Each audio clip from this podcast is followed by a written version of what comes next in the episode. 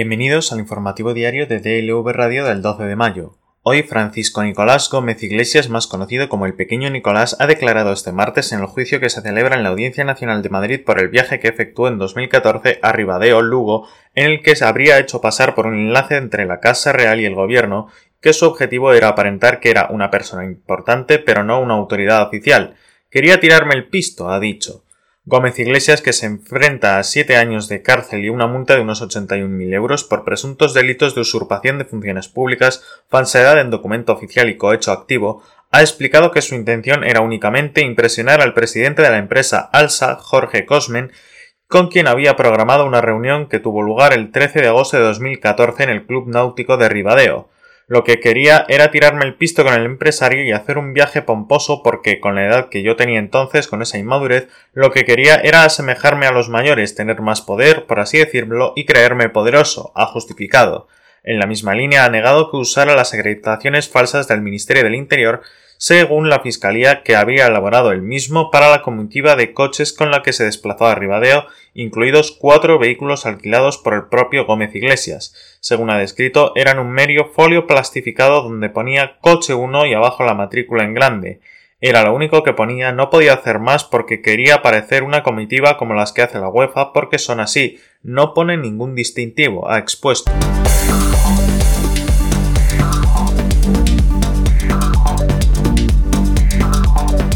La Comisión de Industria del Congreso ha aprobado este martes, sin el apoyo del PSOE pero con el respaldo de Podemos, una iniciativa para exigir al Gobierno de coalición la intervención temporal de Alcoa a través de la Sociedad Estatal de Participaciones Industriales y de sus antiguas plantas en A Coruña y Avilés, en Asturias, vendidas a Alu Ibérica. La iniciativa, una proposición no de ley defendida por el PNG y finalmente pactada con el PP, ha sido aprobada con el respaldo también de Podemos, Esquerra Republicana, EH Bildu y Foro Asturias. Ciudadanos ha captado el contra y el PP, Vox y PNV se han abstenido.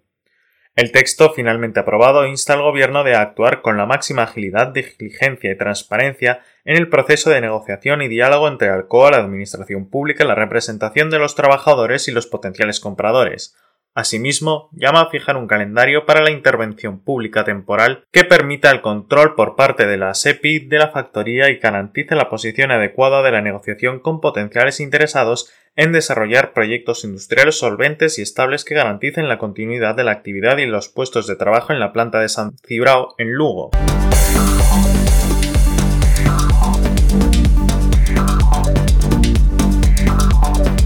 La agencia tributaria ha abierto al rey emérito Juan Carlos I una inspección tributaria para comprobar y verificar sus últimas regulaciones fiscales voluntarias según recoge el confidencial. El objetivo de la inspección es dilucidar si las regulaciones que el monarca realizó, tanto la de 700.000 euros como la de 4,4 millones, son completas y veraces, como señaló la ministra de Hacienda María Jesús Montero el pasado marzo cuando calificó de reprobable, reprochable y nada edificante la actitud del monarca.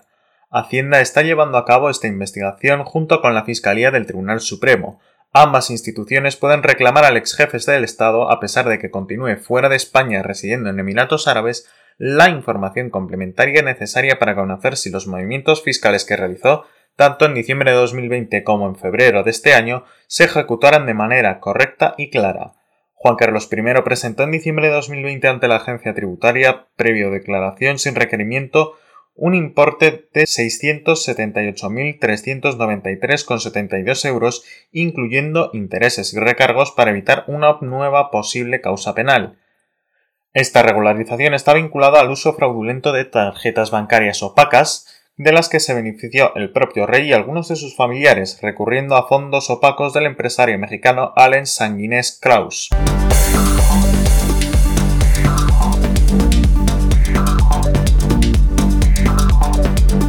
El principal acceso peatonal a las casas colgadas de Cuenca, el edificio más emblemático y popular de la capital, que estaba cortado desde el 26 de abril por la realización de unas obras, se ha derrumbado este miércoles. Fuentes del Servicio de Emergencias 112 han informado a la agencia EFE de que la llamada de aviso se ha recibido a las 10.26 horas y en la misma se alertaba de que en el principal acceso peatonal en las casas colgadas se había desprendido una gran parte del muro que ha arrastrado rocas y tejas sin que se produjeran heridos. Además, fuentes de la policía local de Cuenca han informado a EFE de que el derrumbe se ha producido en un momento en que los operarios que realizaban la obra estaban de descanso.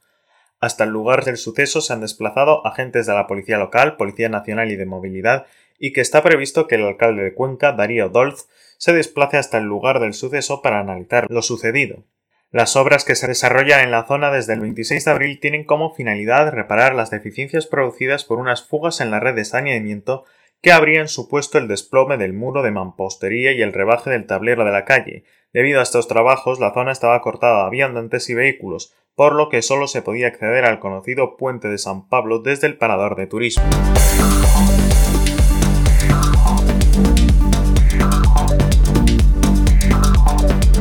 Primer cara a cara entre el presidente del gobierno Pedro Sánchez y el líder del PP Pablo Casado tras las elecciones autonómicas de la semana pasada en el que la candidata conservadora Isabel Díaz Ayuso se impuso al bloque de izquierda. En la sesión de control al gobierno, el cruce de reproches entre Sánchez y Casado a cuenta de los resultados obtenidos por el PSOE en los pasados comicios ha devuelto a Albert Rivera y José Luis Rodríguez Zapatero al Congreso.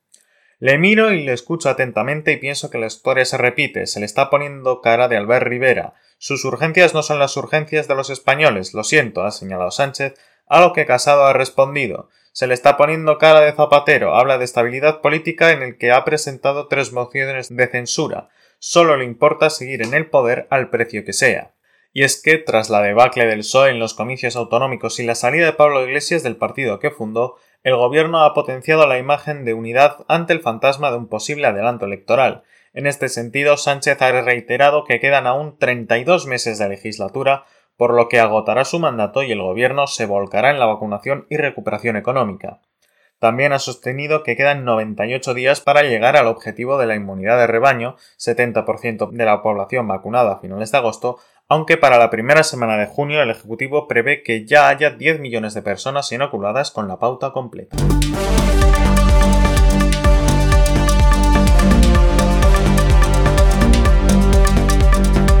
En el plano internacional, el gobernador de Florida, Ron DeSantis, declaró el estado de emergencia para evitar una crisis del suministro de combustible tras el ciberataque perpetrado contra la mayor red de oleoductos de Estados Unidos.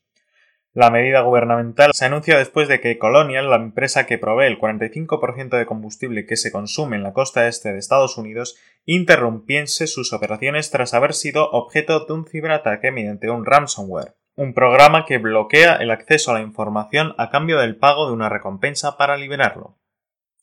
En una conferencia de prensa, DeSantis dijo que su administración monitorea los efectos del ciberataque y el impacto que está teniendo en la parte norte del estado, al tiempo que pidió una mayor implicación del gobierno federal. Bajo la orden de emergencia del gobernador, el estado eliminaría las restricciones de peso y tamaño de los camiones cisterna de combustible para permitir que llegue más gasolina a la región.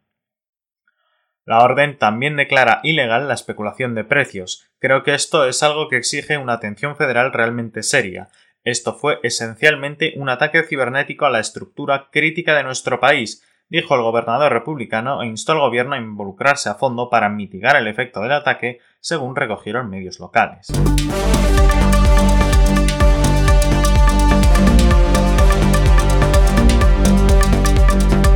El presidente de Egipto, Abdel Fattah al-Sisi, ha aprobado este martes un plan para ampliar y profundizar 40 kilómetros del canal de Suez tras el encañamiento del buque Ever Given en el marzo, una ampliación que incluye la zona en la que embarcación quedó bloqueada. Al-Sisi ha comunicado con la aprobación del plan durante la ceremonia de inauguración de varios proyectos puestos en marcha por la autoridad del canal en la gobernación de Ismailia. Al evento ha acudido el presidente de la SCA, Osama Rabie, que ha proporcionado algunos detalles sobre el proyecto. Así busca ampliar 40 metros los 30 kilómetros que hay en el tramo entre la ciudad de Suez y el área del Gran Lago Amargo. Rabie ha precisado que la SCA también profundizará toda esa parte de los 20 metros de profundidad actuales hasta alcanzar casi 22, informa el diario egipcio Al-Harram. Por su parte, los otros 10 kilómetros de la vía fluvial se expandirán para conseguir un tráfico de buques en dos direcciones, lo que permitirá que más barcos se desplacen al mismo tiempo. Según el presidente egipcio, el proyecto tendría que estar terminado como máximo en dos años. El encallamiento del Ever Given, de 400 metros de eslora y 59 metros de manga, que transporta 224.000 toneladas de mercancía, causó un atasco sin precedentes en una de las rutas comerciales más transitadas del mundo, lo que provocó una parálisis de bienes por valor de 9.500 millones de euros diarios.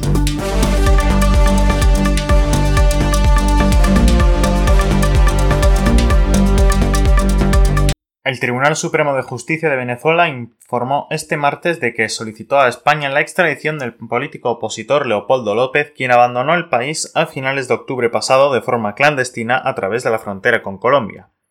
La Sala de Casación Penal del Tribunal Supremo de Justicia declaró procedente solicitar al Reino de España la extradición activa del ciudadano Leopoldo Eduardo López Mendoza para el fiel cumplimiento del resto de su condena en territorio venezolano, según declaró la Corte en un comunicado.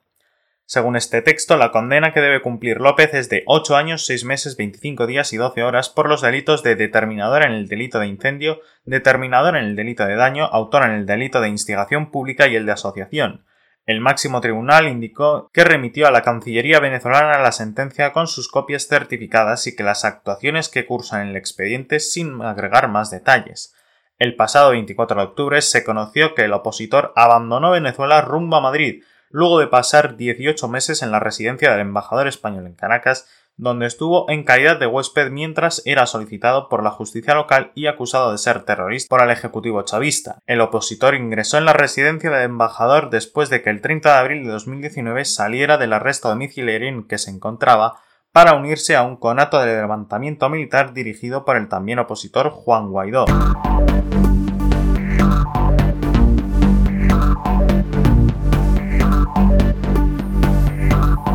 Hoy en deportes la nacionalización en España del central del Manchester City a Aymeric Laporte con vistas a su participación con la selección en la Eurocopa 2020 ha generado críticas y decepción en Francia, el país donde nació y se crió. L'Equipe analiza este miércoles por qué Laporte ha elegido la roja y lo relaciona sobre todo con el hecho de que hasta ahora no ha podido jugar con la selección francesa absoluta, pero también con que podría tener un papel importante en el esquema español de cara a esta Eurocopa. El diario deportivo francés hace notar que Laporte ha sucumbido a las sirenas ibéricas cuando todavía no se ha vestido nunca la camiseta de la selección francesa A. El exjugador del Athletic de Bilbao sí que habría disputado 24 partidos en diversas competiciones con las categorías inferiores de Les Bleus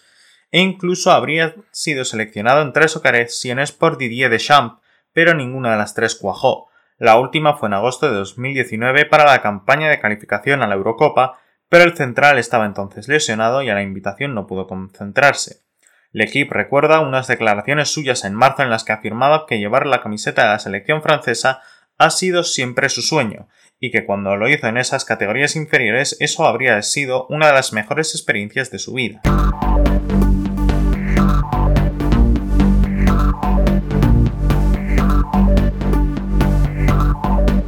Y en la predicción meteorológica se espera que un nuevo frente atlántico atraviese de oeste a este el noreste peninsular, dejando los cielos nubosos o cubiertos y precipitaciones en el noroeste que podrían ser localmente fuertes o persistentes en el extremo oeste de Galicia en la primera mitad del día. La nubosidad y precipitaciones se irán extendiendo durante la mayor parte del día en la mitad norte peninsular, aunque son menos probables y serán más débiles y dispersas en el suroeste de Castilla y León y litorales catalanes nuboso en el norte de las Islas Canarias de más relieve con probables lluvias débiles y dispersas, predominio de poco nuboso despejado en el resto del país, aunque se formarán intervalos nubosos a lo largo del día en el interior peninsular, excepto en el extremo sur, cota de nieve 1600 a 2000 en Pirineos y con pequeñas cantidades 1400 a 1800 en la Cantábrica Occidental y Sistema Ibérico, posibles brumas matinales y dispersas en el noroeste peninsular, temperaturas diurnas que subirán en el interior noroeste, Castilla-La Mancha, Andalucía, bajando en el Alto Ebro y Mediterráneo Oriental, con pocos cambios en el resto. Predominio de vientos de componente oeste en la mayor parte de la península con intervalos de fuerte en Galicia, Cantábrico, zonas altas de Castilla y León, Bajo Ebro, Ampurdán y litoral de Alborán, en Baleares componente norte rolando a sur y en Canarias alisios localmente fuertes especialmente en zonas altas, y así concluimos el informativo diario de DLV Radio del 12 de mayo. Les esperamos mañana.